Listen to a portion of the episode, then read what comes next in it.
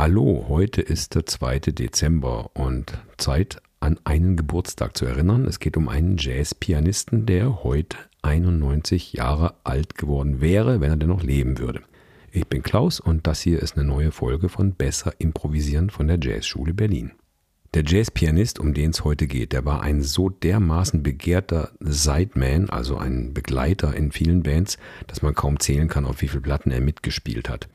Eine meiner absoluten Lieblingsplatten, die ich euch heute mal vorstellen möchte, ist die Platte Soul Station von dem Saxophonisten Hank Mobley. Das ist eine großartige Jazzplatte. Das ist sozusagen eine Sternstunde im Jazz. Und das erste Stück gleich darauf, das heißt Remember.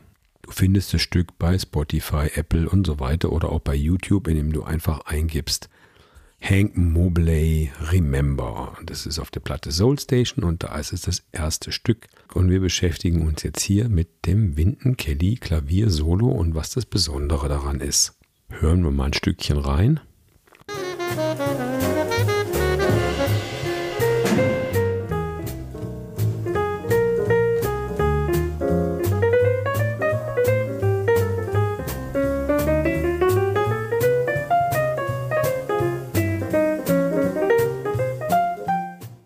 YouTube findest du eine Videotranskription mit Noten und Erklärungen, was er da alles in seinem Solo macht. Also wenn du ein bisschen ein fortgeschrittener Pianist oder Pianistin bist, eine fortgeschrittene Pianistin bist, dann ähm, könnte das was für dich sein. Ja, wer ist es? Also der Pianist heißt Winton Kelly und er hat von 1959 bis 63 vier Jahre lang in der Miles Davis Band gespielt. Das hat natürlich seine Karriere irgendwie mitbegründet, klar, ne? Und auf der Platte hier von Hank Mobley, die Platte Soul Station, da spielen dann unter anderem auch noch Paul Chambers, auch Miles Davis Mitglied gewesen am Bass und Art Blakey spielt Schlagzeug. Ja, Winton Kelly ist übrigens auf Jamaika geboren, ist dann aber in Amerika aufgewachsen und wie gesagt, hat eine große Karriere hingelegt, vor allem als Sideman in ganz vielen Bands mitgespielt.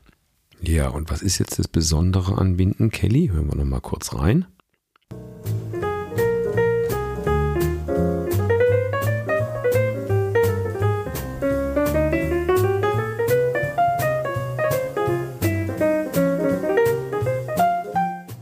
Ja, das Besondere ist, dass er unglaublich stark swingt.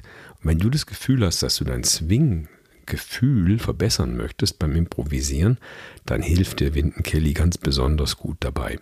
Ich mache jetzt mal was, was eigentlich verboten ist, aber wir bremsen mal sein Solo runter auf halbes Tempo ungefähr und hören uns das mal an und sprechen mal währenddessen die Triolen der Swing-Phrasierung mit. Ja, hier ist es. Okay, Triolen dazu sprechen.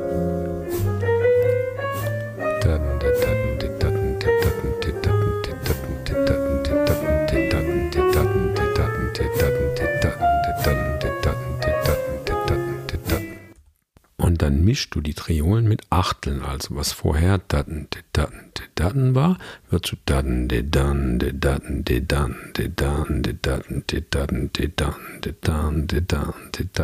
dann, de Und dabei achtest du drauf, dass die Achtelnoten auch innerhalb der Triolen-Subdivision, also der Unterteilung stattfindet, ja, aus den Daten, de dann, de Daten, de Daten, de dann, de dann, de Daten, de dann, de Daten, de dann, de Daten, dass unten drunter immer dieser Triolengroove läuft.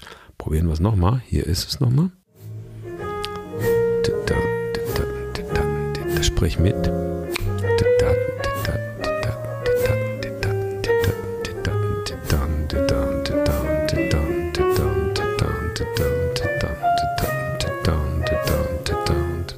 So weiter. Und dann versuchst du das tatsächlich auch im Originaltempo zu fühlen. Hör mal.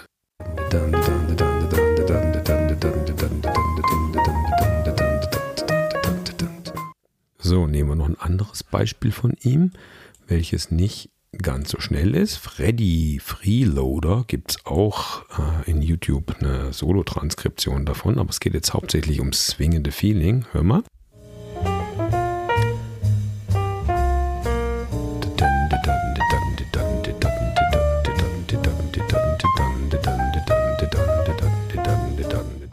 Ja, das kannst du heute aus dieser Episode als Übung mitnehmen. Das brauchst du gar nicht am Instrument erstmal machen, sondern wirklich hören, hören, hören. Und ich empfehle wirklich Winton Kelly, den Super Swinger, den härtesten Swinger aller Zeiten sozusagen.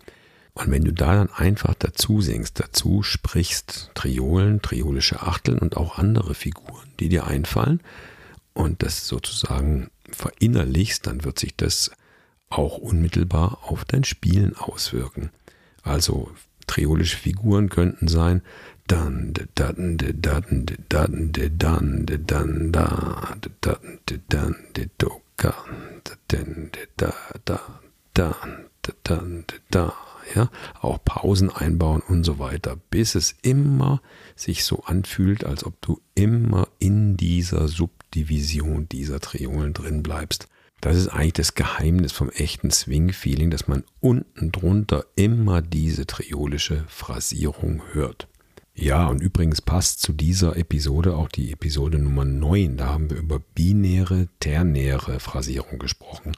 Ja, heute nur über die Swing-Phrasierung, sprich die triolische, die ternäre. Es gibt aber auch noch die binäre. Vielleicht magst du die Episode in dem Zusammenhang auch nochmal anhören.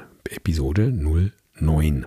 So, jetzt ist die Aufgabe wirklich mal ohne Instrument. Hör dir Winton Kelly an und sing den ganzen Tag in Triolen und Triolenverwandten Figuren sozusagen mit.